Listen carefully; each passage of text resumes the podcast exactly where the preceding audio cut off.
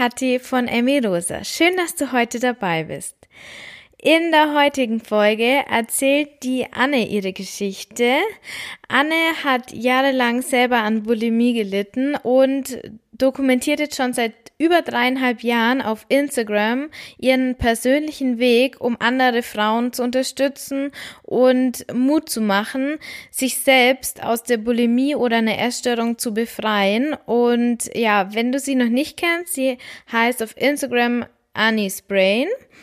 Und wir haben über ganz, ganz viele verschiedene Themen gesprochen. Also natürlich über ihren Weg, also von der Kindheit an bis heute, wie sich das so entwickelt hat bei ihr mit dem Thema Essen, Selbstliebe, dann der Essstörung und natürlich, wie sie ähm, sich selbst befreit hat aus der Essstörung.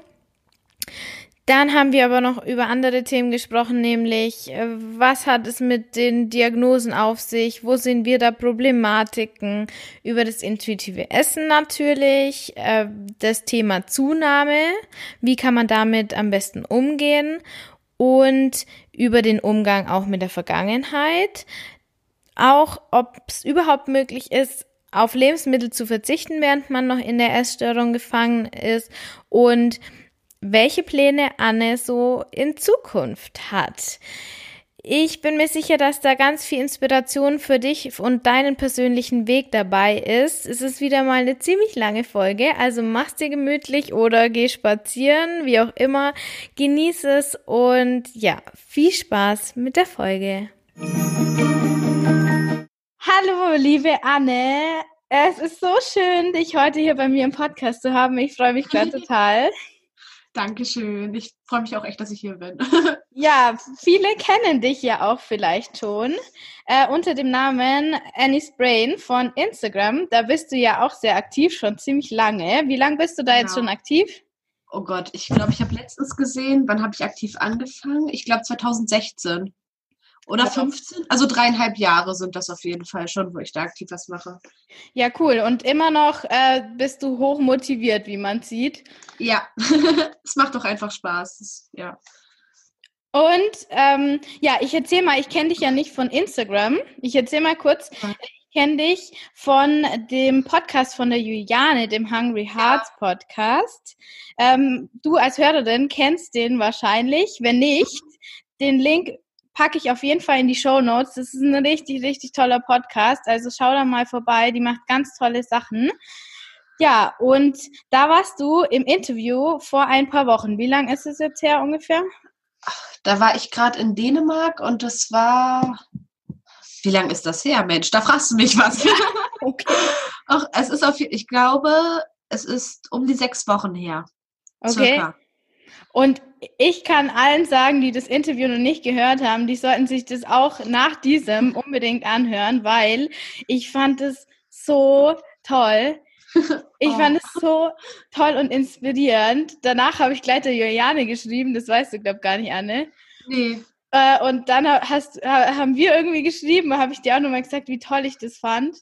Und ja, das, das weiß ich noch tatsächlich. Und das war total schön. Also die Nachricht hat mich total berührt und halt auch echt gefreut. Ne? Oh, also, ja. Aber das kam so von Herzen, weil dieses ja. Interview war echt, ich habe das so, ähm, ich war da im Park und habe mir das angehört und es war wirklich, ich als Hörerin habe mich so in deine Situation versetzen können. Oh. und ja, danke.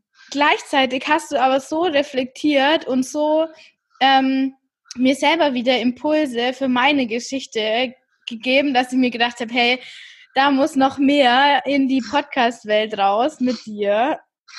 Und habe mir gedacht, okay, die lade ich ein. Das, da gibt es noch ganz viele Themen, die wir auf jeden Fall besprechen müssen. Ja. Ja, ja, mega gerne. Ich bin gerade total gerührt. Das ist eine sehr schöne Begrüßung gerade. Ja, es ist absolut ja gemeint, wirklich. Ja, das merkt man halt und das ist gerade so schön. Oh. Ja, also wirklich, wir, ich hoffe, dass wir ganz, ganz viele Hörerinnen heute nochmal erreichen können, indem ja. du einfach deine Erfahrung, dein Wissen, dein Input irgendwie rausgeben kannst. Sehr gerne. Ja, dann fangen wir einfach mal an. Die schwierigste Frage zuerst. Wer bist du und was machst du? Das Fiese ist daran, ich habe damals gesagt, wo ich bei Juliane im Podcast war, oh, auf diese Frage bereite ich mich vor, weil das hat mich so überrumpelt, sich selber kurz vorstellen. Das ist so schwer und jetzt sitze ich hier wieder.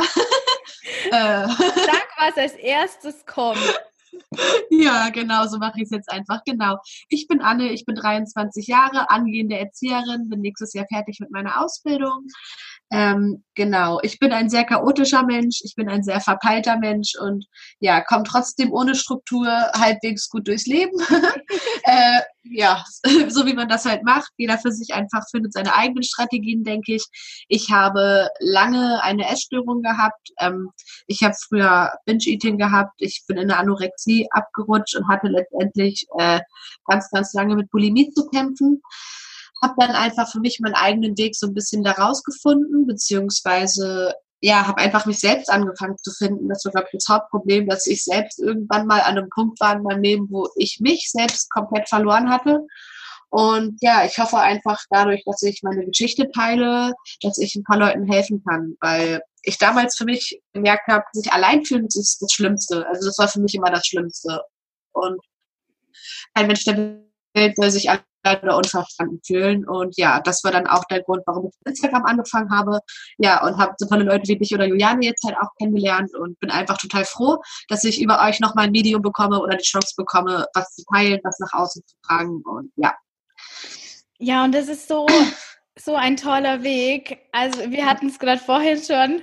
Ähm, dass es einfach so wichtig ist, dass jede mit ihrer Geschichte, die, wenn sie sich an dem Punkt fühlt, ähm, dass sie meint, okay, ich kann das jetzt machen, rausgeht, um andere mit ins Boot zu holen, um zu zeigen, hey, du bist vielleicht jetzt noch nicht ganz da, wo ich jetzt bin, aber ja. ich habe dasselbe durchgemacht wie du oder ich kann dich verstehen, du bist nicht allein, du bist nicht falsch.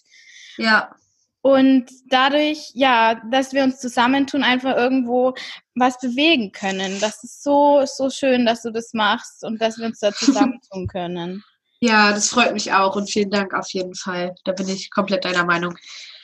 Ja, dann erzähl doch mal los, wenn du schon äh, die, die Überleitung gemacht hast.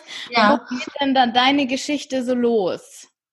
Wo die losging tatsächlich, ich glaube, ähm, das war echt im Kindesalter schon so, so mit sechs. Also äh, ich, ich war kein dickes Kind. Ich hatte aber da schon immer ein ganz bisschen mehr Bauch als andere Kinder und ich habe den immer eingezogen im Schwimmbad. Also es war mir einfach total unangenehm und habe mich da schon immer sehr verglichen und habe mich eigentlich, ja, seit ich denken kann, habe ich mich tatsächlich zu dick gefühlt. Ne? Und ähm, sind dann halt irgendwann, bin ich mit meiner Familie von Hamburg aufs Dorf gezogen und nichts gegen Dörfer, wohnen bestimmt auch sehr nette Leute zum Teil. Will ich hier gar nicht alles über einen Kamm scheren, aber das war schon äh, einfach doof da, kann man gar nicht anders sagen. Ähm, das waren verschiedene Familien und alle haben irgendwie sehr viel auf sich gehalten und ihre Kinder waren sowieso die besten und tollsten und unsere Familie war halt einfach ein bisschen lockerer, auch ein bisschen alternativer eingestellt und kam da einfach im Gesamtbild nicht so gut bei weg wie die anderen und da hat dann der Vergleich, die Eltern haben ihre Kinder miteinander verglichen und da war ich dann auch irgendwie weil ich immer ein bisschen lauter war und ein bisschen frecher und halt auch chaotisch, aber dazu muss man sagen, wie bösartig oder gemein. Äh, was hatte ich noch nie im Blut? Also ja, bin ich auch ein bisschen stolz auf mich. ähm, ich ich habe immer halt irgendwie bei meinem Handeln darauf acht gegeben, dass äh, ich Menschen nicht verletze. Das war eigentlich immer wirklich ein Anliegen von mir. Nur irgendwie wurde ich als was komplett anderes wahrgenommen und dargestellt. Ne? Und ja, dieser ganze Vergleich hat irgendwie auch dazu geführt, dass ich das Gefühl hatte, gut, da passe ich nicht rein, irgendwas stimmt mit mir nicht. Dazu kamen halt auch Probleme, die ich zu Hause hatte, also im Elternhaus. Ähm, ja, gab es auch viele Sachen, die mich sehr belastet haben und immer mehr entstand irgendwie das Gefühl, dass ich dachte, ich bin das Problem, ich bin falsch. Ähm, es hat dann angefangen, dass ich in der Schule vor Leuten nicht mehr essen konnte, weil ich immer das Gefühl hatte, oh Gott, jetzt ist die Dicke und alle gucken sie dabei an. Und das ist was, darf ich da ganz kurz einhaken? Das ja, ist was, das ist ein, ein Thema, das ja. habe ich schon so oft versucht mit anderen zu teilen. Und ich finde ja. es so schön, dass du das jetzt auch sagst. Das ist manchmal, also jetzt kann ich in der Öffentlichkeit essen, aber das war bei mir ja. auch so lang ein Punkt, dass ich immer ja. gedacht habe, ich habe es nicht verdient ja. zu essen und es soll niemand sehen, dass ich esse. Genau, weil ich halt auch immer dachte, jetzt denken alle, die Dicke ist, die Dicke soll doch nicht essen, die ist ja eh schon so übergewichtig ja. oder so. Und auch wenn es gar nicht so krass war, aber man selber hat sich da einfach so unter Druck gesetzt und ich hatte halt wirklich immer Hunger. Natürlich. Und dann hat das halt dazu geführt, dass wenn ich dann zu Hause war, ich wirklich viel gegessen habe, ne? Auch schnell. Ich würde es jetzt noch nicht komplett Fressanfall nennen, aber es war schon eine große Menge, die man da reingeschaufelt hat. Aber halt auch dann nur, wenn keiner wieder geguckt hat. Und in der Schule, in der Schule habe ich dann wieder überhaupt nichts gegessen. Ja, und das war dann halt auch so, das ist ja auch schon ein komplett gestörtes Verhalten. So, dafür gibt's halt vielleicht noch keinen äh, diagnostizierten Begriff, aber da hat es dann halt schon angefangen. Und dann irgendwann, es ging mir immer schlechter und ich dachte einfach, gut, es liegt daran, dass ich nicht hübsch genug bin, nicht schlau genug bin, nicht witzig genug bin äh, und vor allem halt absolut nicht dünn genug bin. Und irgendwann war dieser Entschluss in mir so extrem gefestigt, dass ich einfach gesagt habe, gut, jetzt Schluss, jetzt nehme ich ab. Und äh, ja, Punkt. Und da ist irgendwie ein ganz dober Scheiter in mir umgesetzt worden, weil ich das so fest in mir verankert hatte, beziehungsweise das war irgendwie das Einzige, ähm, worüber ich noch nachdenken konnte. Ich habe, ich glaube, ich habe da auch viel verdrängt mit, ne, von Sachen, die halt wirklich gerade schwierig waren und die mir wirklich wehgetan haben. Und habe dann wirklich sehr schnell sehr viel abgenommen, konnte auch nicht mehr essen, habe natürlich eine panische Angst vom Essen entwickelt, habe mich äh, schlecht gefühlt nach dem Essen ja, und ging dann halt an den Punkt, auch ziemlich schnell. Ich wusste, das ist gerade nicht gesund, was ich gemacht habe. Und mir war da auch klar, okay, aber ich kann jetzt nicht wieder normal anfangen zu essen, weil dann werde ich dick. So, wo man aber auch gleich sagen muss, was ist normales Essen und was ist nicht normales Essen. Äh, ich finde das immer so doof, weil ähm, ich habe mich davor ja auch nicht gesund ernährt oder habe ein normales Essverhalten gehabt. Klar, wenn du in diese Verhaltensform wieder kommst, dann nimmst du vielleicht auch wieder zu, aber ein intuitives, gesundes Essverhalten ist was total Tolles. Das weiß ich heute und da muss keiner Angst vor haben. Das ist einfach ein total schönes Gefühl, sich auf sein eigenes Gefühl verlassen zu können. Ähm, und der Körper weiß wirklich, was er braucht. Aber das war ein langer Weg dahin. So und ja, auf die Phase folgte dann irgendwann die Bulimie, beziehungsweise die Bulimie hat sich daraus entwickelt. Ich weiß gar nicht mehr genau, wie es kam. Ich, hab, ich war irgendwann bei meiner Oma, glaube ich, und Omas machen sich viel Sorgen und Oma wollte unbedingt, dass äh, Enkelkind jetzt was isst. Und ich habe dann auch da was gegessen und dachte, boah, das muss ich wieder loswerden. Mhm. Habe es dann gemacht. Und für mich war es damals ein total positives Erlebnis. Natürlich, oh, das hat so gut funktioniert. Und ja, was halt am Anfang angefangen hat mit, ich stecke mir meinen Finger in den Hals, weil es ist ein bisschen zu viel, wurden dann halt zu gezielten Fressanfällen.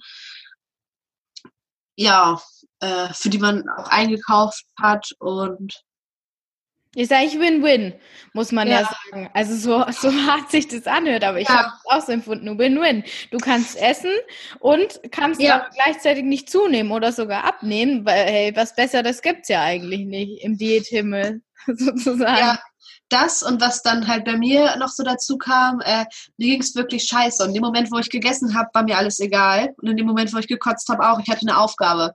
So, ne? Ähm, ich hatte eine Aufgabe, morgens loszugehen, ich hatte die Aufgabe einzukaufen, ich hatte die Aufgabe, alles abzudunkeln, alles aufzuessen, alles rauszukotzen.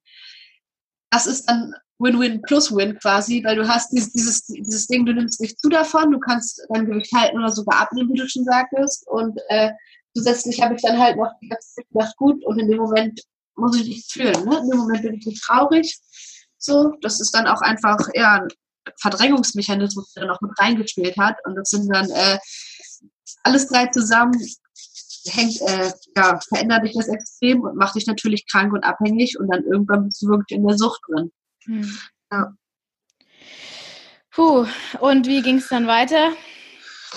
Wie ging es weiter? Ich, ich weiß, ich glaube, als es angefangen hat, da habe ich das noch äh, da habe ich sogar noch zu Hause gewohnt und habe das halt natürlich versucht zu verheimlichen. Äh, ich habe mir immer einen Eimer mit aufs Zimmer genommen und habe ihn dann morgens ausgekippt, weil ich dachte auch, das merkt keiner. Es hat natürlich hat jemand gemerkt und das ist halt aufgefallen. Ähm, irgendwann, ich glaube, mein Vater hatte mich sogar angesprochen und hatte das, oh, das weiß ich noch, das war für mich, ich habe mich so geschämt, das war für mich ein ganz schlimmer Moment. Er ähm, ist total lieb auf mich zugekommen, aber meinte, Anne, es sind in letzter Zeit Lebensmittel hier verschwunden im Haushalt so, das kann ich finanziell nicht wuppen. Also das äh, kann ich so nicht bezahlen, da muss ich was ändern. Und mhm. das, war, das war für mich so ein erbärmlicher Moment. Ne? Also ich habe mich wirklich geschämt im Grund und Boden, das war ganz schlimm für mich. Äh, und ich hatte zu dem Zeitpunkt auch meine erste Ausbildung abgebrochen. Ich habe damals angefangen, Ergotherapeutin zu lernen. Und ja, war im Kopf auch überhaupt nicht bereit dafür. Und dann war halt klar, gut, ich, jeder erwartet jetzt von mir, ich verändere was, also ja, nicht so, als ob ich was verändere. Ich war im Kopf überhaupt nicht bereit dafür. Ich dachte, das, was ich mache, äh, das wird mich irgendwann glücklich machen. Irgendwann werde ich davon, keine Ahnung, werde ich das Leben führen, das ich immer führen wollte, aber nicht führen kann, weil ich anscheinend zu dick bin. Äh, dann bin ich in eine Akutpsychiatrie gekommen und habe da schon die Bulimie überhaupt nicht therapiert. Und darum ging es mir auch nicht. Mir war irgendwie klar, ich muss diese, diese Krankheit behalten. Ich hatte eher Angst, sie zu verlieren. Ich bin halt einfach nur ins Krankenhaus gegangen, damit dieser Druck von außen aufhört und ich ja sagen kann, ja, ich, ich tue ja was, ne? äh, ja. Aber das ist ja, war das bei dir dann auch so? Das ist ja irgendwo, wie du schon sagtest, es war eine Beschäftigung, aber es war ja auch irgendwo das Ziel des, des aktuellen Lebens. Also bei mir war das so, ja. das war mein Lebensinhalt. Und ja, komplett. Da, man, in dem Moment kann man ja nicht sagen, ach, dann lasse ich jetzt mal meinen Lebensinhalt einfach äh, hinter mir und mach weiter, weil in dem Moment ist es ja so, ja, aber dann kann ich ja auch aufhören mit Leben, so ungefähr. Ja, ja, aber es ist gerade voll schön, dass du das nochmal gesagt hast, weil der Gedanke kam mir so noch nie, aber du hast ja recht, es ist in dem Moment ja echt der Lebensinhalt, ne? Und das kannst du nicht weggeben so. Also für mich ging das einfach nicht, das war keine Option. Ähm, ja, schön schön, schön formuliert. also hat sich nochmal echt schön angehört, wie du es gerade ausgesprochen hast. ähm, ja, ich überlege gerade. Das erste Mal in der Klinik kam ich dann, was heißt raus, ich bin danach mit einer Bekannten zusammengezogen, die auch ziemlich krank war, sage ich jetzt einfach mal. Ähm, ging mir auch nicht gut und war auch im Nachhinein eine absolut doofe Entscheidung. Aber keine Ahnung, ich hatte halt das Gefühl, gut, zu Hause will mich keiner mehr, da brauche ich nicht wieder ankommen oder es war mir auch zu unangenehm, da wieder anzukommen. Ich wollte irgendwie selbstständig sein, war es aber eigentlich noch gar nicht und hatte überhaupt keine Ahnung. Ich habe dann da angefangen, bei Subway zu arbeiten, weil ich halt auch einfach Geld brauchte und habe da irgendwie echt schöne Erfahrungen gemacht, weil ich einfach auf einmal das Gefühl hatte, okay, ich kann das. Also ich kann schon einen Job machen, ich komme da ganz gut bei weg und ich kann Geld verdienen und ich kann schon selbstständig sein. Und da habe ich schon angefangen, so ein bisschen, ja, ein bisschen Selbstwert auch aus äh, einer Sache zu bringen, die ich verrichte, die jetzt nichts mit Essstörung zu tun hat. Trotzdem war halt Bulimie immer mein Ding und ich hatte immer noch nicht vor, das irgendwann aufzugeben und konnte mir das auch nicht vorstellen. Aber gut, dann hatte, hattest du ja schon einen Schritt eigentlich in die richtige Richtung getan. Selbst ja. wenn Zusammenziehen jetzt nicht äh, optimal war, aber es hat dir, dir ja gezeigt, dass du äh, durch das, dass du dann finanziell auf das darauf angewiesen warst zu arbeiten, dass das schon mal war das schon mal der erste Wink. Hier geht's lang. Ja. So ungefähr. Ja, rückblickend auf jeden Fall. Ne? Damals hatte ich halt das Gefühl, ich stehe einfach mit dem Rücken zur Wand und muss handeln. So, mhm. da war halt nichts mit Reflektiertheit. Ich habe halt einfach reagiert auf das, was passiert ist äh, ging dann halt natürlich weiter, dass ich halt irgendwann irgendwann auch gemerkt habe, gut, ich will eigentlich echt noch was aus meinem Leben machen und ich habe damals, also ich war in der Schule unterirdisch schlecht, das hat mich nie interessiert und ich war halt auch, ich war so ein kleiner Rebell einfach und ich habe mich irgendwie gegen alles verweigert so ein bisschen. Ähm, ja, und dann kam halt so diese Momente, wo ich so dachte, ey, warum hast du dich denn damals nicht einfach mal hingesetzt und hast mal deine Aufgaben gemacht? Warum hast du dich nicht ein bisschen bemüht für ein halbwegs gutes Zeugnis? ja, ich bin jetzt nicht in Selbstmitleid zerflossen, aber ich war irgendwie traurig, dass, dass ich diese Einsicht zu spät hatte und habe mich in dem Moment auch ja vielleicht ein bisschen zurückentwickelt gefühlt, weil ich so dachte, die anderen, denen war das irgendwie klar in der Schule. Und das war ihnen nicht klar. Sie haben halt einfach gemacht, was sie halten. Und ich dachte, kacke, ich habe es verpasst. Also ich dachte, ich habe die Chance verpasst, noch was aus meinem Leben zu machen, weil ja, alle haben irgendwie schon mit 16 ihre Ausbildung und du bist dann 18 oder 19 und kommst nicht voran. So wie man, man denkt halt kleinschrittig so ein bisschen, ne? Ist es heute immer noch so, dass, das, dass du es anders machen hättest sollen? Nee, überhaupt nicht. Also äh, da, wo ich jetzt bin, wäre ich nicht, wenn ich genau diesen Weg nicht gegangen wäre. Heute, ähm, klar, manche Sachen, da hätte ich es mir heute leichter gemacht, aber ich habe so gebraucht. Und wo andere Leute sagen, ähm, verschwendete Lebenszeit, würde ich sagen, nein, da habe ich halt einfach wirklich gelebt und Erfahrung gesammelt. Also da es mir zum Glück so heute geht, bin ich eigentlich froh, dass ich äh, angefangen habe, Dinge zu hinterfragen und auch wirklich kritisch zu denken, weil ja, ich das einfach auch wichtig finde, nicht immer alles einfach anzunehmen. Ne? Und das Schulsystem ist nicht geil, so wie es ist. Das ist auch okay, dass man da einfach ein bisschen dagegen rebelliert. klar, ein paar Dinge will ich aus heutiger Sicht anders machen. Aber an dem Punkt, wo ich heute bin, bin ich einfach zufrieden mit mir und bin daher auch einfach, ja, ich bin dankbar um das, was ich lernen durfte auf diesem Weg. Kannst du, kann, ja, kannst du heute sagen, das ist für dich, äh, war das auch ein Geschenk oder viele sagen ja, es ist ein Geschenk, dass du diese ja. Essstörung bekommen hast? Mm. Oder wie siehst du das? Als Geschenk würde ich es ja und nein. Mhm. Das Problem ist, ich glaube, hätte ich die Essstörung so extrem nicht bekommen, was wäre dann passiert? Irgend, also es wäre in einem anderen Maße noch schlimmer ausgeufert. Und es war an und für sich kein Geschenk, aber es ist eine Sache trotzdem, an der ich extrem gewachsen bin. Weil irgendwann ist der Punkt, da musst du herausfinden, wer bist du eigentlich, was willst du eigentlich vom Leben, was ist da mit mir los? Und anders hätte ich nicht angefangen zu reflektieren. Also Geschenk, das äh, macht es mir zu positiv. Also mit einem ja. Geschenk bin ich eine rein positive Sache jetzt, wenn ich es einfach höre. Und als das würde ich es nicht bezeichnen, aber es war einfach eine Konsequenz auf mein Verhalten, was mich dazu gebracht hat, mich selbst zu hinterfragen und zu überdenken und mich letztendlich auch ja, zum selbstbewussten Menschen überhaupt erst gemacht hat. Und dafür bin ich dann wiederum schon dankbar. Auf jeden Fall. Ja, und ich finde das bei dir echt heftig, weil du bist ja erst 23. Das muss man ja auch mal sehen. Danke, dass du erst sagst, ich habe das Gefühl, ich bin total alt. ja, ja. Also ich bin 30. Oh, ich du siehst sehr jung aus. Danke. Also das sollte ich ja eigentlich nicht Danke dafür sagen.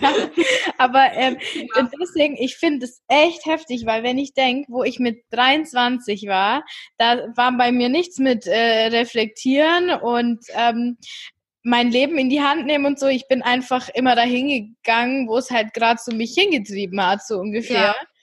Und ich finde es Wahnsinn, wie weit du schon gekommen bist in dem Alter. Und deswegen für ich von außen würde sagen, hey, da ist schon richtig viel gut gelaufen, dass du jetzt an dem Punkt, in dem Alter bist. Oh, danke schön. Das ist echt lieb zu hören. Danke. Danke, danke, danke. Aber wie du auch sagtest, ähm, du hast dich so treiben lassen. Das ist aber auch, ich glaube, in dem Alter, das, was man einfach mal machen darf oder auch machen soll. Also das, wo es sich gerade hinzieht, einfach machen. Auch einfach mal sagen, okay, fuck it. Äh, ich habe Bock auf eine Woche, keine Ahnung einfach mal einen Spontanurlaub machen, ich weiß es nicht, einfach das machen, wonach dir ist, das ist auch voll wichtig, ne? Und auf sein Herz hören, gerade in der Zeit. Ich finde so, das ist, eigentlich ist es ja auch ein geiles Alter, weil du hast nicht mehr dieses extrem junge, man, man weiß schon gut, da ist äh, ein erwachsener Mensch vor dir, aber du bist halt immer noch so, dass du du darfst diese Findungsphase noch haben. Das ist jetzt nicht dass jemand dafür kritisieren würde oder so, ne? Wenn du mit 25 noch ein bisschen am, ja, am Ausprobieren bist. Ja. Ja, aber ich war in dem, in dem Alter so äh, von Grenzen umgeben ja. eine Essstörung, dass ich eigentlich nichts wirklich genießen konnte. Ja, oh, also, das, ja, das ist scheiße. Ich, wenn ich irgendwo am Strand war, dann war das permanenter Stress. Und äh, deswegen, also ich hätte diese Phase, hätte die deutlich mehr genießen können, ja. wenn nicht damals so gewesen wäre. Und jetzt denke ich mir, es ist schon alles gut gelaufen. Also bei mir ist es, ich bin auch absolut ähm, im Reinen mit der Essstörungssache, dass das mir passiert ist. Aber ich denke mir schon manchmal, boah, ey, wenn ich, hätte ich das nicht gehabt, hätte ich die 20er deutlich anders erleben können. So. Das denke ich mir aber auch oft. Und es ist halt aber auch einfach ein Fakt. Es ist wirklich in dem Sinne einfach ein Teil, den man, ja, ein Teil einfach an einem Lebensabschnitt, den man verschwendet hat. In dem Sinne halt schon, auch wenn du im Nachhinein was daraus gelernt hast, aber in dem Moment ist es halt schon irgendwo eine Verschwendung, weil du halt nicht aktiv am Leben teilnimmst oder einfach genießt und einfach machst. Ne? Weil wie du jetzt sagst, man lässt sich mal treiben. Du lässt dich ja nicht treiben in dem Moment. Äh, da bist du einfach komplett essgestört, fremdgesteuert. Ne? Ja. Das ist ja keine eigene Entscheidung, sondern es geht alles nach der Essstörung. Du richtest genau. dein Leben auch komplett danach aus. Und das meinte ich auch mit diesem, äh, treiben lassen im Sinne von, ich habe nicht selber mein Leben ah, gestaltet, okay. sondern ich habe ähm, hab einfach das gemacht, was, was, was meine ein, einzige Handlungsmöglichkeit war. Irgendwie ja. in meinem, ja. kannst du verstehen, in meinem begrenzten Handlungsmöglichkeit. Ja, total, total. total. Habe ich das halt gemacht, was noch am ehesten gegangen ist, ohne dass es ja. unmöglich für mich war. So, ja. Ja. Und wann hat bei dir das dann, das würde mich interessieren, äh, ja. angefangen, dass du gesagt hast, ich reflektiere mich jetzt selber? Uh, wann, wann habe ich denn gesagt, ich reflektiere mich jetzt selber? So direkt habe ich es damals nicht gesagt. Das ist dann im Nachhinein das gewesen, wo ich gemerkt habe, gut, das brauche ich eigentlich. Das war halt da, wo ich angefangen habe zu sagen, okay, ich will gesund werden, ich will keine Essstörung mehr haben. Ne? Das war dann der Punkt, wo ich gesagt habe, okay, jetzt muss ich mich hinterfragen und den Mut muss ich jetzt haben und muss auch echt zulassen, das zu fühlen, was dann rauskommt. So. Und das war verdammt hart. Und wann das angefangen hat, das war jetzt ziemlich genau vor dreieinhalb Jahren. Mhm. Ziemlich genau. Und wie, wie, wie hast du da so die ersten Schritte gemacht? Also was waren so die ersten Dinge, wo du gesagt hast, okay, damit kann ich jetzt anfangen? Ich habe damit angefangen, dass ich äh, zum ersten Mal Leuten in meinem Umfeld gesagt habe, dass es mir extrem schlecht geht mit der Essstörung, dass äh, ich total schwer davon loskomme und ja, das war total schlimm. Ich habe mich total entblößt gefühlt und es war mir peinlich bis zum geht nicht mehr. Also ich weiß auch heute gar nicht mehr, warum ich mich da so schlimm für geschämt habe, aber ich habe da zum ersten Mal einfach äh, eingesehen, dass ich krank bin und das war dann der Punkt, wo ich gesagt habe, gut, jetzt erzähle ich es den Leuten, weil ab da war dann für mich klar, ich ziehe durch. Weil wenn du das immer als Geheimnis hast für dich, dann hast du immer die Option, irgendwem zu sagen, ey, ich habe halt doch keine Zeit, du ziehst dich zurück und machst genau den gleichen Müll. Aber ab da, wo du ehrlich zu den Leuten bist, da, da nimmst du dir einfach diese ja, da war dein Ding noch durchziehen, so, dann wissen Leute Bescheid. Und das war für mich der erste und wichtigste Schritt, glaube ich, dass ich gesagt habe, okay, ich gestehe es mir ein und auch meinem Umfeld jetzt. Ich sage jetzt einfach, was Schluss ist und dass ich ja, gesund werden muss und dass es verdammt schwer ist und dass es mir echt scheiße geht. So schön, dass du das jetzt sagst, weil das ist auch exakt meine Erfahrung noch, was ich schon ganz oft im Podcast und überall gesagt habe. Das Allerwichtigste ja. war für mich, es einmal und egal wem ja. sagen, auszusprechen und dann Schritt für Schritt einfach offen damit umzugehen und es anderen zu sagen, um es auch für mich selber laut zu sagen. Ja. ja, und das ist schon alleine voll der heilende Prozess, das einfach für sich selber schon einmal laut zu sagen. Genau. So.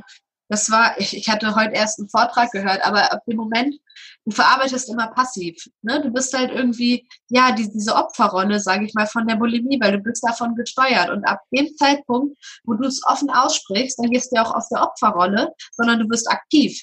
So, und da kannst du was machen. Und das ist einfach für einen selber total wichtig. Und halt, ich finde es halt auch einfach wichtig, ähm, ich glaube, Bulimie lebt auch ganz viel von Charme und von Geheimhaltung. Also dadurch geht es dir wieder schlecht und du denkst, okay, Kacke, ich bin irgendwie in diesem Kreis gefangen und du machst es noch einmal eher. Durch dieses Schamgefühl. Und äh, ja, deshalb ist es wirklich, würde ich jedem echt ans Herz legen, weil da gibt es überhaupt nichts, wofür man sich schämen muss. Und ich will gar nicht wissen, wirklich, wie viele Frauen oder auch Männer oder Betroffene im Allgemeinen Bulimie haben und es einfach niemandem sagen. So, das, ich glaube, das sind wirklich total viele Menschen, von denen man das überhaupt nicht weiß.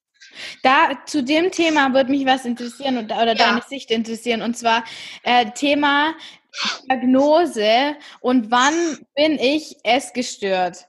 Weil das ist ein oh. Punkt, äh, der bei mir, das ist bei mir so ein Wunderpunkt, da, wo ich ja. ganz, ganz äh, aggressiv werden könnte. Ja. Wenn, weil ich mache ja, ich weiß nicht, ob du es weißt, auch eine Therapieausbildung. Auch geil, das ist ja cool. Nebenzu und da geht es ja immer um Diagnosen und ähm, ja. Und ich finde dieses Diagnosesystem in Bezug auf die Essstörung so schrecklich, dass ich richtig sauer werden könnte bei dem Thema. Ja. Wie ja. geht's dir da so? Ich will jetzt nichts vorwegnehmen, habe ich ein bisschen schon. Aber ja, alles gut. Mal. Ich, du kannst es schneiden, falls ich mich jetzt zu krass im Ton vergreife, nee, ne? Du kannst dir alles sagen, was du möchtest. Du okay, super. Super, super. Grottig. Ich finde allgemein dieses ich finde das ganze Diagnosensystem schon grottig in Deutschland. Ja. Und ich habe Sachen da auch erlebt, auch gerade in der Klinik. Äh, dann, keine Ahnung, alle 18-Jährigen, die, die, die ritzt sich oder verletzt sich selbst, ritzen ist ein doofes Wort, aber man verletzt sich selbst, der hat wohl Borderline. Okay. Und, genau. und dieser, und ab dem Moment, wo dieser Mensch diese Diagnose kriegt, weil das teilweise auch einfach unreflektierte Menschen sind, was auch okay ist, mit 18 kann man noch nicht so reflektieren, wie halt später im Leben, dann, dann denken die, okay, ich habe jetzt halt Borderline dann muss ich jetzt zu Hause sitzen und bin todkrank. Nein, auch wenn eine Persönlichkeitsstörung echt kacke ist. Ja, aber du kannst immer was an deiner Situation ändern, wenn du nur aktiv willst. Und das kann nicht funktionieren, wenn irgendwer sagt, du hast eine Diagnose, also bist du krank und der Mensch sagt, okay, ich bin krank. Du musst halt immer den Menschen das an die Hand geben, dass sie auch was ändern. Und gerade bei Essstörungen, oh, das, das war so lustig, das war überhaupt nicht lustig, äh, äh, wo ich ins Krankenhaus gekommen bin. Da, ähm, da hatte mein Vater noch beim ersten Mal angerufen und hat dann auch gesagt, meine Tochter hat Bulimie. Und äh, das erste, was die Ärzte sagen, wer hat das denn diagnostiziert? Hm. Und, und, und er sagt, äh, Entschuldigung, das sieht man. Sie, sie kotzt hier in dem Zimmer in Eimer und frisst Unmengen da brauchen wir aber noch mal eine vernünftige Diagnose. Und ich denke so, du brauchst ja doch keine Diagnose. Wenn der Mensch die ganze Zeit am Essen und am Kotzen ist, hat er definitiv eine Essstörung. Allein bei Anorexie, ich weiß gar nicht, was der BMI-Richtwert ist. Du kriegst ja tatsächlich das nur bescheinigt mit einem gewissen äh, niedrigen Gewicht. Ja. So, und das finde ich so fatal. Erstmal haben Leute das Gefühl, ich bin nicht krank, ich werde nicht ernst genommen, weil ich wiege vielleicht noch ein bisschen mehr. So, und dann auch, es ist im Kopf. Du kannst ein gesundes Gewicht haben und du machst dir immer noch um jede Mahlzeit Gedanken. Dein, dein Gedankenkreis ums Essen ist immer noch so krass eingeschränkt in deiner Lebensqualität. Und da hilft dir dann keiner, weil du nicht mehr auf Schema XY passt oder die Krankenkasse, ja, die bezahlt deine Therapie nicht, weil dein BMI ist ja in Ordnung, also bist du doch körperlich gesund. Wo ist denn das Problem? Ich finde Diagnosen schwierig, weil sie stigmatisieren. Ich sage nicht, es ist ein Grundprinzip also vom Grundprinzip was schlecht ist. Ich finde, es kann helfen, Licht ins Dunkel zu bringen, ja, wenn du weißt, das ist das Störungsbild. Ich spreche auch extra nicht von Krankheiten, sondern Störung, weil eine Störung ist meiner Meinung nach was, wenn ich eine Fernsehstörung habe, dann. Ja, das habe ich auch gesagt. Ja, so, wenn ich eine Fernsehstörung habe, dann äh, versuche ich selber die Antenne zu drehen. Wenn ich es nicht kann, hole ich mir wen von außen, der das für mich machen kann, mit dem ich dann zusammenarbeite. Ja, aber eine Störung, da kann ich aktiv was machen und das finde ich super. Und das sollte man auch tun. Und ich finde, Diagnosen nehmen einem das total oft weg, stigmatisieren und gerade bei Essstörungen, das, das fällt so individuell aus. Also der Weg, krank zu werden, ist individuell. Deine Krankheit an sich entwickelt sich individuell und da kann man nicht mit Diagnostika kommen. Also ich finde es grauenhaft und das war ja auch, also in der Therapie habe ich damit wirklich schlimme Erfahrungen gemacht und war auch selber total gefrustet, weil ja, das waren alles echt Stigmata, die man aufgedrückt bekommen hat. Und wie gesagt, Diagnosen finde ich ja. Das ist so scheiße. Du kannst nicht sagen, der Mensch hat, hat äh, das erlebt und so verhält er sich, also ist er für die Diagnose. Das ist, Boah, das ist so schön, dass du das sagst. ja. Weil das, das, ich finde das so schlimm. Das war ja bei mir auch so lang ein Problem, weil ja. ich gedacht habe, ja, okay, was habe ich denn eigentlich so? Ich habe ja, ja, eigentlich nichts. Ich habe weder Bulimie, also weil ich halt nicht äh, da muss man ja in einem bestimmten Zeitraum eine bestimmte Anzahl an Malen sich übergeben. Ja, so. das ist auch so geil, ne? das ist, dass du, ja, nee, ich meine, du hast ja einmal weniger gekotzt und ja, ich noch. Genau. Ey, das ist so dumm. Ja. Oder ich bin ja auch nicht so dünn, keine Ahnung, ich habe keinen ja. BMI von 16 oder was auch immer. Ja. Äh, also dünn genug bist du auch nicht und dick genug bist du auch nicht, dass es für Binge-Eating reicht sozusagen. Ja. Und wenn man von jedem, von jedem Topf ein bisschen was mitnimmt, äh, dann ist, ist, man ja eigentlich gar nicht erst gestört. So. Ja, eben, dann bist du ja schon wieder gesund und genau. warum, warum, warum jammerst du denn so rum? Ne? Genau. Das, äh, ja. Und dadurch, glaube ich, ist die Dunkelziffer so extrem hoch, weil ja. Leute es auch selbst einfach nicht anders einordnen können, weil es in der Gesellschaft nicht anerkannt ist und bekannt ist so. Ja, und in der, das, und das Schlimme finde ich dann noch, dass halt einfach extreme Vorurteile über, kann ich keinem verübeln, man hat halt seine Bilder am Kopf, ne? Das eine ist die Dunkelziffer, wie du schon gerade gesagt hast, die ist garantiert extrem hoch. Und was ich halt auch extrem schlimm finde, ähm, die Dunkelziffer und dann hast du dazu noch das, äh, diese verkehrten Bilder, die die Gesellschaft einfach in Bezug auf Essstörungen hat im Kopf und dann denkst du ja noch weniger, dass du irgendwas hast. Ja. So, und das, ja, also Diagnosen, äh, äh ganz doof. Sehr schön. Haben wir ja. uns einmal Luft gemacht hier. Ja. Ja, wie hat es dann eben ausgeschaut, als du ähm, angefangen hast, dich nicht mehr zu übergeben? Weil ich vermute, nach einer gewissen Zeit war das ja das Ziel von dir. Ja. Oh, Hast du dann um, zugenommen und wie bist du damit umgegangen? Wie lief das alles so? Das war mega schwer, damit umzugehen. Da will ich auch keinem was vormachen. Das ist richtig hart. Da ich habe Ich habe sehr schnell tatsächlich um die 10 Kilo zugenommen. Das ging auch von jetzt auf gleich. Äh, ich habe das so direkt gar nicht mitbekommen. Also ich habe schon gemerkt, okay, nimmst zu. Irgendwie habe ich das schon gemerkt. Aber ich, ich habe nie gerne zum Beispiel nackt geduscht, weil ich meinen Körper abgelehnt habe. Ich habe mich jetzt nie in den Spiegel angeguckt und gedacht, oh, das sieht schön aus, sondern es war mir immer schon einfach suspekt, was ich da gesehen habe. Deshalb hat es für mich gar nicht so den Unterschied gemacht. Ich habe am Anfang schon gemerkt, ich darf mich nicht mehr wiegen und bin halt lange nicht auf die Waage gegangen. Und immer wenn ich dann irgendwo anders eine Waage hatte, habe ich das natürlich getriggert. Ich bin raufgestiegen. Ähm, und das war dann ja um die 10 Kilo auch echt in, keine Ahnung, fünf Wochen, also echt schnell auch. Oh ja. Und das erste Mal, das war schon so ein kleiner Rückschlag. Da habe ich gesagt, okay, das muss wieder runter. Das, das ist zu viel, damit kann ich nicht. Das, das war scheiße. Und ich glaube, ich habe da auch echt, also einen Heulanfall hatte ich sowieso bis zum geht nicht mehr. Und ich glaube, war halt zwei Tage auch wirklich in negativ. Und dann irgendwann dachte ich auch, ey, alles wieder von vorne, alles wieder von vorne, das Ganze wieder abnehmen.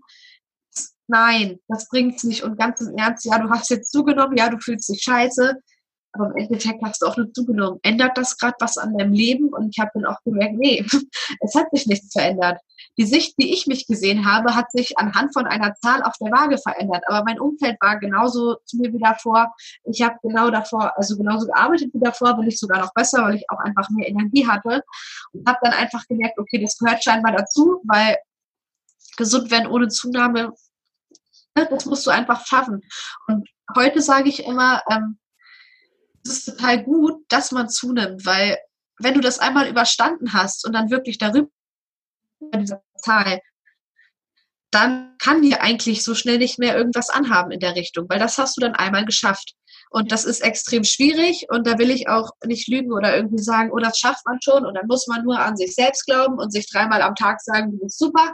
Das kann einen richtig kaputt machen erstmal. Und das ist auch normal, weil das ist einfach die Horrorvorstellung von den meisten Essgestörten, ne? dass du einfach so schnell so viel zunimmst. Und ich habe natürlich auch Angst gehabt, oh Gott, hört das jemals wieder auf? Und wie werde ich noch zunehmen? Ja, aber ich habe mich dann einfach dafür entschieden, dass es jetzt sein muss und dass ich da jetzt durch muss und dass es an und für sich nichts ändert. Und ja, ich habe dann gelernt oder gelernt, gemerkt oder mich auch dazu entschieden, dass ich das jetzt akzeptieren lernen will, weil das einfach für mich wichtig und wichtig ist. Ja, das ist auch, glaube ich, mit der entscheidende Punkt, diese, nachdem, dass man sich äußert, also ähm, nach außen hin öffnet, dass man auch akzeptiert, dass alles, was vorher das Ziel war, nämlich dieses, dieses, diese Fixierung auf den Körper und das Gewicht und das Äußere, dass das jetzt absolut wegfallen muss. Ja. Dass, solange man das macht, wird es nicht weitergehen in Richtung, ich kann jetzt meine Störung beheben. Genau, genau. Ja, aber das, äh, ich kenne das und das ist extrem schwer und das war auch für mich mit der schwerste Punkt zu ja. akzeptieren, dass ich jetzt alles in der Richtung weglassen muss. Ja. Sonst, ja, und es ist aber auch das Wichtigste. Und das ja. ist, dadurch verschieben, glaube ich, viele immer das nach hinten, dass sie das Thema ja. angehen. Das ist auch deine Erfahrung. Ja, auf jeden Fall. Also das ist auch das, was ich mal so von Leuten dann höre natürlich, ne? Dass man, man verschiebt es nach hinten und äh, ich lasse mir noch Zeit, aber wie du schon gesagt hast, du musst einfach das hinter dich lassen, worauf du dich die ganze Zeit fixiert hast. Und heute mir geht es total gut ohne Waage, wirklich. Also ja. ich will auch keine Waage mehr in meinem Leben haben. Wofür? Ich bin gesund, ja. äh, mir geht's gut und ja, ist einfach eine Fixierung natürlich, die auch da ist. Äh, bringt dir aber nichts. Aber wie gesagt, das musst du halt erstmal wirklich akzeptieren lernen und es ist mega schwer. Ich glaube, das ist somit einer der schwersten Dinge beim Gelesen. Einfach, du musst dich selber so akzeptieren, wie du bist. Das ist natürlich ein mega langer Lernprozess und dazu gehört halt auch einfach, dass du ein natürliches Gewicht hast, ein gesundes Gewicht, was du auch einfach brauchst, was dein Körper braucht, um durchs Leben zu streiten. So. Und äh, wie hat sich das jetzt so eingependelt in den letzten dreieinhalb Jahren bei dir? Äh, mit dem Gewicht? Ja. Äh, ja, mittlerweile, also ich ernähre mich vegan halt, aber aus ethischen Gründen ist ja damit absolut nichts zu tun. Da kommen äh, wir auf jeden Fall noch drauf zurück, weil da bin ich sehr, sehr gespannt. Gerne. Ja, sehr gerne. Ähm, ich weiß, was ich genau wiege, weiß ich nicht. Das letzte Mal, wo ich mich gewogen habe, ich sag äh, vorab, ich sag halt immer ungern Zahlen, weil ich kenne das von ja, ja. genau, man vergleicht sich immer total, ne? Ja. Und wie gesagt, zwei Leute können total gleich aussehen und komplett unterschiedliches Gewicht haben, so. Aber mittlerweile halte ich komplett mein Gewicht. Also ich merke ja, ich habe seit seit einem Jahr dieselbe Kleidergröße, seit einem Jahr äh, man merkt es einfach, also da hält sich alles. Ich esse mal mehr, aber intuitiv dann auch an anderen Tagen weniger. Das gleicht sich einfach aus. Und ich da halt auch gelernt habe, dass ich überhaupt keine Angst haben muss und dass mein Körper einfach weiß, was er braucht. Und er signalisiert mir das auch schon. Äh, ja, ich habe irgendwann aufgehört, meinen Körper zu übergehen. Ich habe dann gegessen, weil ich einfach wirklich Hunger habe. Habe natürlich auch ähm, durchgeatmet, überlegt, okay, hast du gerade wirklich Hunger oder hast du gerade Stress? Ne? Auch ein bisschen rausfinden, was ist gerade emotionaler Hunger oder ja, das Bedürfnis, sich vollzustopfen und was ist wirklich körperlicher Hunger. Habe bei körperlichem Hunger angefangen zu, äh, zu essen, habe mir Zeit genommen und mittlerweile, das ist komplett auf einer Schiene. Also das hat sich eingependelt und da hält mein Körper auch ein gesundes Gewicht automatisch. Das ist also richtig schön zu hören, dass ja. du auch so zum intuitiven Essen dann gekommen bist. Ja. Weil das ist so für meine Erfahrung das, die einzige Möglichkeit, langfristig aus einer Essstörung rauszukommen und sich nicht. Denke ich auch. Ja, siehst du auch so. Ja. Nicht wieder in irgendeinen Plan reinzugehen mit äh, dreimal am Tag und so. Ja. Also, das ist ja das nächste Thema, wo wir mit Kritik anfangen können, aber, mhm. aber gut, wir bleiben im Positiven beim Interview. Ja, genau. Und ja, erzähl mal, wie sich deine vegane Ernährung oder der Umstieg auf die vegane Ernährung so gestaltet ja. hat. Ich vermute, dass du in deiner Essstörungszeit nicht vegan gegessen hast. Nee, also ich muss davor sagen, ich glaube, da war ich 15, da wollte ich mal Veganer werden, weil ich das immer schon toll fand. Aber äh, ich habe das irgendwie zwei Monate durchgezogen. Vegetarier war ich aber tatsächlich schon sehr früh. Ähm, wie kam das? Also in der Bulimiezeit habe ich tatsächlich ganz am Anfang sogar auch Fleisch dann gegessen und wieder erbrochen also alles tatsächlich. Und dann in der Bulimie habe ich äh, dann, ja, da dachte ich nur so, das, das, was machst du eigentlich so? Das ist, klar, es ist eine Krankheit, aber dafür leiden gerade wirklich Lebewesen. Habe halt immer mehr auch angefangen, mich mit dem Thema auseinanderzusetzen und habe mich klar schon schlecht gefühlt dafür. War mir aber noch relativ egal, weil ähm, alles für die Krankheit in dem Sinne. So, und ich habe dann halt irgendwann einfach gemerkt, dass es mir total gut tut, unverarbeitete Lebensmittel zu essen so, ne, so natürlich, wie es halt irgendwie geht, so unverarbeitet wie möglich und habe dann damit einfach angefangen, habe halt viel mit Gemüse gemacht, Vollkornprodukten. Also am Anfang habe ich noch Angst vor Kohlenhydraten gehabt, aber später habe ich halt gemerkt, es ist auch Schwachsinn. Äh, habe einfach ja vollwertig gegessen, habe gesund gegessen, also in dem Sinne gesund, sage ich jetzt einfach mal, dass ich mich auf vollwertige, natürliche Lebensmittel konzentriert habe und das hat total dazu beigetragen, dass ich ein natürliches Hunger- und Sättigungsgefühl entwickeln konnte. Einfach weil es fehlt einfach viel an Zusatzstoffen, was für deinen Körper gut ist, wenn er halt eh total verwirrt ist von diesem jahrelangen Hungern, Fressen, Kotzen und so, was ihn total durcheinander bringt. Und dann ähm, habe ich mich halt auch ethisch mit dem Thema immer mehr auseinandergesetzt und habe halt gemerkt, dass es mir total gut tut irgendwie. Früher war ich halt immer der, der in der Schule scheiße, ihr seid alle doof gerufen hat und sich verweigert hat. Und heute denke ich so, das ist so ein bisschen auch mein, meine Art der, des Protestes, aber des, des guten Protestes. So, ich stehe nicht rum und schreie, ihr seid alle scheiße, sondern äh, ich überlege, was will ich eigentlich von der Welt, was würde ich mir für die Welt wünschen. Und da würde ich mir schon wünschen, dass man ähm, achtsam mit sich umgeht und vielleicht auch dreimal überlegt, okay, brauche ich jetzt wirklich äh, die 1-Euro-Wurst vom Discounter oder kann ich es auch einfach weglassen? Und ich habe für mich dann gemerkt, ich kann es weglassen und es tut mir sogar gut. Also ich achte auf vollwertig Essen und ja, einmal quer durch den Gemüsegarten immer. Aber ja, es war einfach schön. Und ich habe dann auch gemerkt, es spiegelt so ein bisschen mein Wesen wieder, weil ich möchte nicht, dass andere Lebensformen leiden müssen. So in, in keiner Hinsicht einfach. Ich möchte sie unterstützen und es hat mir ein total gutes Gefühl gegeben, weil ich halt auch das Gefühl hatte, ich tue was Gutes, auch beim Essen noch. Ja, und dann irgendwann ist aus diesem Experiment, ob es dann klappt, einfach ja, ist einfach auch eine, eine Lebenshaltung oder ein Lebensstil mit geworden und ja, genau. Also hat sich auch durch die Essstörung tatsächlich entwickelt. Schön. D ähm, würdest du sagen, in der während der Essstörungszeit wäre es für dich irgendwie möglich gewesen, irgendwas wegzulassen aus ethischen Gründen?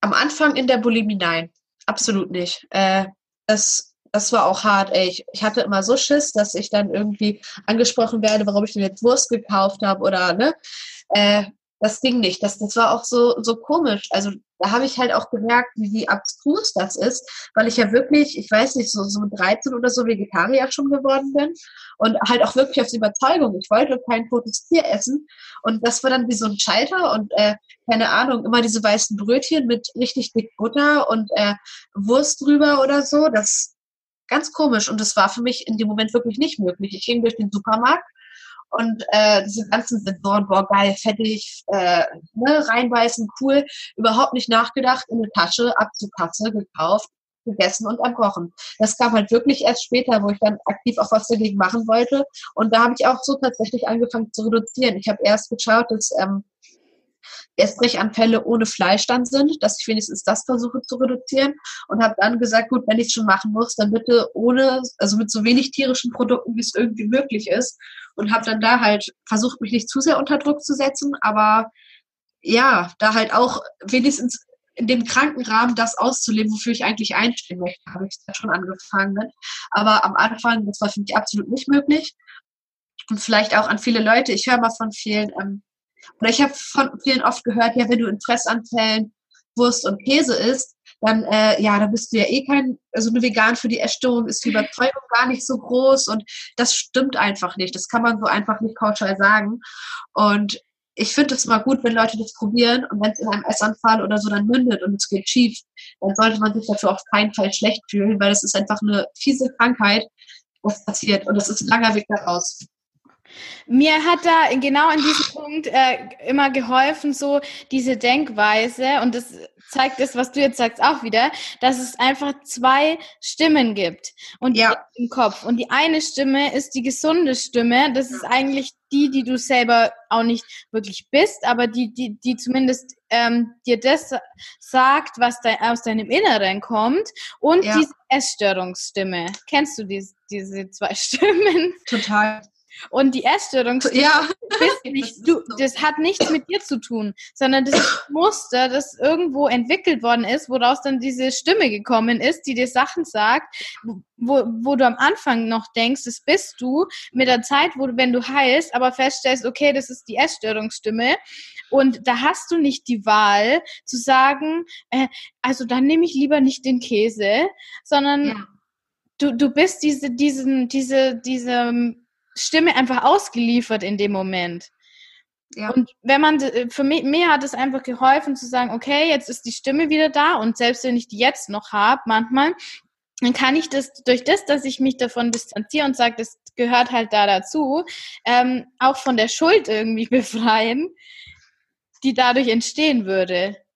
Voll, ja, absolut. Und ähm, das ist schön, dass du das sagst. Ich würde da kurz einen kleinen einen, einen kleinen Bogen schlagen oder ja. wie man das nennt. ähm, ich habe dann damals immer gesagt, ähm, man hat seine eigene Stimme, aber die ist unglaublich leise. Allein dadurch, dass du so krank geworden bist. Du hast, du hast wahrscheinlich einen sehr geringen Selbstwert oder so. Du kannst dich selbst nicht annehmen. Du redest selber nicht, nicht gut mit dir selbst und deswegen ist deine Stimme total leise. Und gerade wenn du gesund werden willst, ähm, geht es darum, auf dich zu hören und somit auf deine Stimme zu hören. Und irgendwann, ich habe dann irgendwann gesagt, vielleicht ist die Essstörung gar nicht leiser geworden, aber ich kann mich mittlerweile hören. So, du wirst selber lauter. Und es ist dann schon so, dass ähm, am Anfang manchmal hatte ich so das Gefühl, die beiden Stimmen, die waren jetzt gleich laut. Und ich hatte da aber immerhin die Chance, sich zu entscheiden. Auch wenn es noch schwer war, hatte ich dann irgendwann schon die Kraft zu sagen, aktiv, nein, mache ich nicht. Ja, sehr voll schön. ja. Voll schön, weil das ist ja genau der Weg, den man irgendwie gehen muss. Erstmal zu verstehen, dass es, dass die eine, die, die böse Stimme sozusagen man nicht selber ist. Ja. Dann zu erkennen, welche Stimme bin ich denn eigentlich? Ja. Dann sich von der bösen Stimme langfristig irgendwie loszusagen und sie leiser werden zu lassen und die, die eigene Stimme irgendwie lauter werden zu lassen. Das ist eigentlich ja. mega schön. Ja. Ja, ist es auch. Und es ist, äh, ist ein tolles Gefühl, sich selber zu hören. Also ja. zu hören, was du wirklich willst, ist wirklich schön. Also ich finde, äh, dieses Gespräch ist schon wieder für mich total, äh, total aufbauend irgendwie. Oh. Also ich finde eh mega gut. Ich habe vorhin das so eine Story gemacht, wo ich mir gedacht habe, hey, mir, jetzt sage ich es mal, mir scheint die Sonne aus dem Arsch.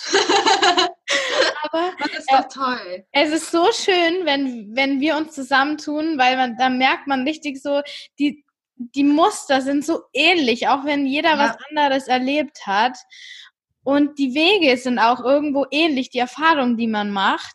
Ja. Äh, dass es einfach total wichtig ist, das zu teilen, um zu, zu sehen, okay, wo kann ich für mich was mitnehmen von jedem? Genau. Für meinen eigenen Weg zurück zu mir selber, so. Ja. Mich ja. wieder kennenzulernen. Definitiv. So, wie, was würdest du sagen, wo stehst du jetzt gerade im Moment? Mit dir, mit deinem Weg? Ich stehe im Moment an einem Punkt, an dem ich mich zum Beispiel auch echt gut fühle. Mhm. Und äh, aber auch schon manchmal ein bisschen unsicher bin, weil ich halt jetzt das Gefühl habe, ähm, du hast so viel gelernt und, und kannst auch mit deinem Wissen schon echt viel anfangen. Und jetzt habe ich halt das Gefühl, ähm, zum ersten Mal bewusste und aktive Entscheidungen zu treffen. Also sonst die Arbeit, du nimmst halt irgendwie die, wo die halt gerade den suchen, wo du keine Ausbildung für brauchst. Also halt immer das, was du kriegen kannst. Und jetzt merke ich halt, ähm, ich kann und möchte mein Leben aktiv gestalten ne? und jetzt wirklich überlegen, was will ich. Und das verunsichert mich natürlich schon, weil es auch irgendwie eine neue Situation ist für mich, definitiv. Aber es fühlt sich auch gut an, weil ich mache einfach das, worauf ich auch irgendwo Bock habe, auch mit Instagram nebenbei zum Beispiel. Das äh, mache ich einfach, weil es mir wirklich Spaß macht und weil es mir ein total gutes Gefühl gibt. Und dadurch, keine Ahnung, ich lerne tolle Leute wie dich kennen oder wie Juliane. Ähm, das ist einfach nochmal so der Zuspruch, dass du dann auch merkst, ey, das ist richtig. Ne? Das ist kein Quatsch, was du da machst. Mhm. Genau, und. Für dieses Energiegefühl. Ja. So, boah, hier bin ich richtig. Genau, und auch so schöne positive Energie. Und davon spüre ich halt total viel. Und ja, das, das Einzige ist halt so, dass ich jetzt merke, okay, du musst dich halt entscheiden. jetzt im Leben so ein bisschen, was du wirklich möchtest. Ne? Und Entscheidungen treffen ist, ist einfach schwer, finde ich. Ja. Äh, ja, und das muss ich, glaube ich, auch. Ja, da muss ich, habe ich auch noch ein bisschen was zu lernen auf jeden Fall oder auch konsequent Entscheidungen zu treffen. Aber ich denke, da bin ich auf einem guten Weg und auf meinem allgemeinen Weg. Ähm, der Weg ist lang, aber ich laufe, glaube ich, straight in der Mitte. Also da komme ich gerade nicht von ab. Das ist ganz gut. Du fühlst dich gut im Moment mit, mit dir und deinem Essen und ja. du bist zuversichtlich. Auf jeden Fall. Also da ist auch jetzt auch noch in letzter Zeit, da ist so viel passiert. Also da muss ich sagen, ich habe da auch, ähm, mein Freund ist total super, was das angeht. Also der ist immer schon das beste Vorbild. Der ist einfach, worauf er Bock hat und schert sich halt um gar nichts. Ähm, haben wir in letzter Zeit auch, also all die Sachen, da hatte ich jetzt gar nicht Lust drauf unbedingt, aber ich wollte einfach, habe gesagt, ich will jetzt wirklich alles mal wieder gegessen haben vor der Essstörung. Und auch wenn du musst nicht Pizza essen, wenn du keinen Bock auf Pizza hast, darum geht's nicht. Aber es geht darum, dass du keine Angst vor einer dämlichen Pizza hast oder vor einer Tafel Schokolade, dass du einfach Angst verlierst. Und da habe ich dann auch gerade in letzter Zeit nochmal gesagt, okay, einmal querbeet, ich möchte jetzt einmal alles abarbeiten, bevor ich Angst hatte. Und äh, das hat mir auch nochmal total gut getan, das einfach zu machen. Und mit meinem Essen bin ich wirklich ja, das geht mir gut damit. Ne? Es ist gar nicht mehr so dieses Hauptthema, oh Gott, was isst du heute? Was hat wie viel Kalorien? Kann ich das? Ich mache das, worauf ich Bock habe. Ich esse das, worauf ich Bock habe und das fühlt sich total super an. Schön. Freut mich total zu hören, dass es dir so, dass es dir gut geht und ich würde mich auch echt mega freuen, wenn du in die Richtung was machen würdest, wo ja. dein Herz äh, dich hinzieht, weil ich glaube, dass wir ganz, ganz viele von dir brauchen, die, oh. die da einfach anderen helfen. Ja. Und ja, es ist einfach was anderes, wenn du irgendwie selber Erfahrungen gemacht hast die, und die dann teilst, als wenn, ja. wenn es irgendwie als Beruf man in die Richtung geht. Das ist einfach was anderes. Und ich glaube, ja, definitiv. Du, du lernst vom Leben und nicht genau. vom Papier oder irgendeinem Beruf oder irgendeinem Lehrer, der dir davon was erzählt. Also ich, jeder stellt doch lieber einen Kfz ein, der schon 16 Jahre im Beruf ist, als einen 30-fach Doktor ausgezeichneten ja. Maschinenbauingenieur, der nicht einen Tag in der Werkstatt gearbeitet hat, so weißt du. Ja. Ähm, das ist dann einfach so, das merkst du den Leuten auch an. Du merkst das was dahinter, du merkst, das hat Hand und Fuß, wenn die was sagen und wenn die was machen. Ja. Und ich bin halt auch der Meinung, das, was wirklich aus dem Herzen kommt, das wird immer, das wird immer irgendwo ankommen. Du weißt zwar nicht genau wo, aber es wird einen Anklang finden. dann weißt du einfach, das ist verloren, weil ja, da ist so ein Stück Seele, die du auch so ein bisschen in die Welt lässt, ne? Oder die du so rauslässt. Und es kommt halt irgendwo an und es ist einfach total toll. Und da, die Heilung, die du auch bei anderen bewirken kannst, ja. die, die findet auch bei dir dann statt. Das ist nicht so ein Wir sind getrennt Ding, sondern ja. sobald du mit anderen Kontakt hast und denen irgendwie helfen kannst, kannst du auch dir helfen. Absolut. Absolut. Immer wieder. Und ja, ja sehr Das schön. ist auch ein schönes Gefühl, wenn du einfach ähm, du lebst und du hast drei Kilo abgenommen, boah, bist du ein toller Mensch oder du hast gerade jemandem geholfen, dem es wirklich schlecht ging. So, was ist geiler? Und das ist nicht, also immer die zweite Option, dass du mit deinem Handeln, mit dem, was du bist, jemanden glücklich machen kannst. Das ist ein wunderschönes Gefühl und das tut auch einfach total gut. Und das ist ja, klar, man, man will anderen helfen. Und wie du schon sagst, du erfährst dadurch ja auch Heilung, beziehungsweise du hilfst dir dabei auch automatisch selber, wenn du was Sinnvolles für andere Leute machst. Ja, und man bleibt halt auch irgendwo die ganze Zeit an dem Thema dran, finde ja. ich.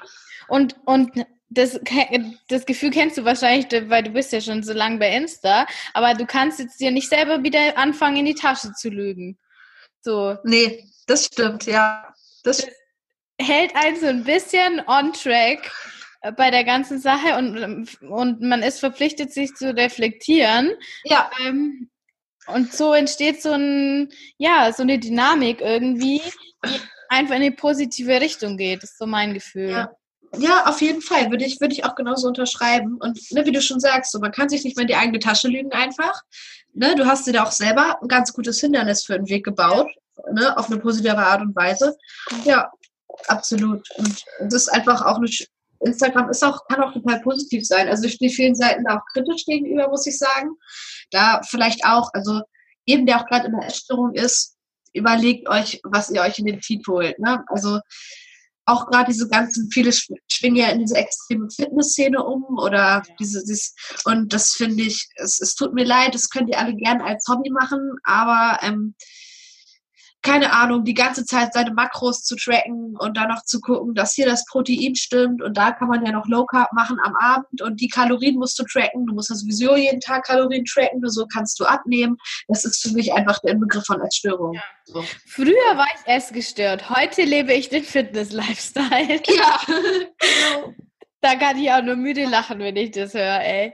Absolut, Oder sehe mit ihren Muckis ja. dann, also nichts gegen Muskeln und Sport, aber ja. Das ist echt, naja, gut. Aber das du hast jetzt so. Ein anderes Extrem. Ja, ja absolut. Ja, das hat auch diese Fixierung. Ja, diese total. Fixierung, die dann halt diese, das ist ja nur eine Verschiebung der Fixierung. Ja. Wo trotzdem immer noch der, der Zwang dahinter steht, dass ich mich selber irgendwie kontrollieren muss. Absolut. Ja. Ich finde es halt da nur so schade, weil das ist dann irgendwie als Lifestyle gehypt. So. Und ja intuitiv, also ich mache auch intuitiv Sport, aber halt wirklich intuitiv.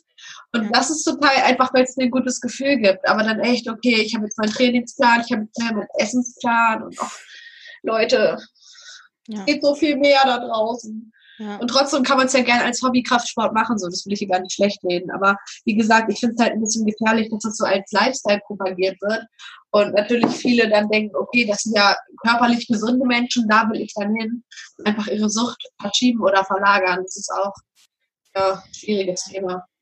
Ja, du hast jetzt gerade schon äh, Instagram angesprochen. Ähm, wo überall kann man dich finden, wenn man mehr von dir erfahren möchte? bis jetzt ja tatsächlich leider nur bei Instagram. Das ist ein bisschen doof. Annie's Brain oder Annie's Brain, A-N-N-Y-S. Brain, B-R-A-I-N. Ich will ja wirklich jetzt mit YouTube anfangen. Und ich wollte es eigentlich letzten ja. Monat schon anfangen. Ja, und dann war der doofe Camcorder kaputt. Aber dann sagte ich, gut, dann hat es halt jetzt noch nicht sollen sein. Äh, ich hoffe, dass es zeitlich klappt, dass ich wieder was Vernünftiges anschaffe. Das ist halt finanziell immer nicht so einfach. Ähm, genau, ich habe halt nur Instagram aus dem Grund, weil ich das, was ich mache, auch ja mit Herzblut ein bisschen mache und da einfach den Überblick halten will. Halten will. Und ich denke gerade, das könnte ich jetzt mit noch einer Plattform auch einfach schwer gewährleisten, wenn ich jetzt noch keine Ahnung Facebook hätte und hier und da noch was. Ich habe halt Instagram und habe da halt extra eine E-Mail-Adresse hinterlegt, dass äh, ja, wenn jemand vielleicht ein persönlicheres oder längeres Anliegen hat, als einfach so eine kurze Instagram-Nachricht aufnehmen kann, dass man mir da halt immer schreiben kann. Und da freue ich mich natürlich auch immer sehr über Nachrichten, weil ja mein Hauptanliegen da auch einfach so ein bisschen der Austausch mit den Menschen ist, ins Gespräch kommt, sich gegenseitig positiv beeinflusst und unterstützt. Genau. Ich packe auf jeden Fall alles in äh, die Show Notes von dir, also deine ähm, dein Instagram-Account, ja. deine ähm, E-Mail. Und dann können hoffentlich viele Hörerinnen, wenn sie mehr von dir erfahren wollen, wovon ich jetzt ausgehe, bei dir vorbeischauen. So. Und jetzt zum Abschluss. Äh, ja. Eine wichtige Frage. Welche Message möchtest du jetzt noch rausgeben? Was ist so das, die, die Kernmessage, die du gerne den Hörerinnen jetzt zum Abschluss geben möchtest? die Kernmessage, die ich jeder, also allgemein jedem gerne geben möchte, ist, jeder Mensch ist vollkommen, wie er ist, er ist toll, wie er ist und er hat es nicht nötig, irgendwas, irgendwas sein zu wollen, was er eigentlich nicht ist. Ich glaube, ich glaube, jeder Mensch ist tief in seinem Kern einfach was ganz Besonderes. Jeder ist so individuell und so einzigartig. Und ich glaube, dass jeder Mensch einfach die Macht hat oder auch die Kraft, was ganz, ganz Großes für die Welt zu sein. Und deshalb möchte ich einfach, dass jeder Mensch versteht, dass er nicht alleine ist, dass ja, dass er toll ist und richtig ist. Ich möchte einfach, dass Leute aufhören zu zweifeln und denken, sie müssen jetzt irgendwie total fit sein oder total schlank sein oder ihren Körper mit anderen vergleichen und an Kleidergrößen messen, sondern dass man einfach auf sein Herz hört und ja, sein Wesen strahlen lässt und nicht irgendwie an seinem Körper rumpoliert, bis der irgendwie strahlt, weil das ist, glaube ich, der falsche Weg. Ja. Ja. So, ich äh, lasse deine Message einfach stehen. Ja. Und würde sagen, vielen, vielen Dank für dieses tolle Gespräch. Gerne, gerne, gerne. Es war mega inspirierend, auch für mich. Und ja, ich hoffe, wir bleiben auf jeden Fall in Kontakt. Absolut. Und ich sage total oft absolut. Ist dir das aufgefallen? Wie ich oft ich, ich, ich kriege die Rückmeldung, ich sage mega. Das macht aber nicht. Absolut und mega sind richtig gute Wörter, würde ich sagen. Absolut. mega. Also ich hoffe, wir bleiben in Kontakt und können noch ja. irgendwelche gemeinsame Projekte starten. Ja. Ich würde mich auf jeden Fall mega freuen.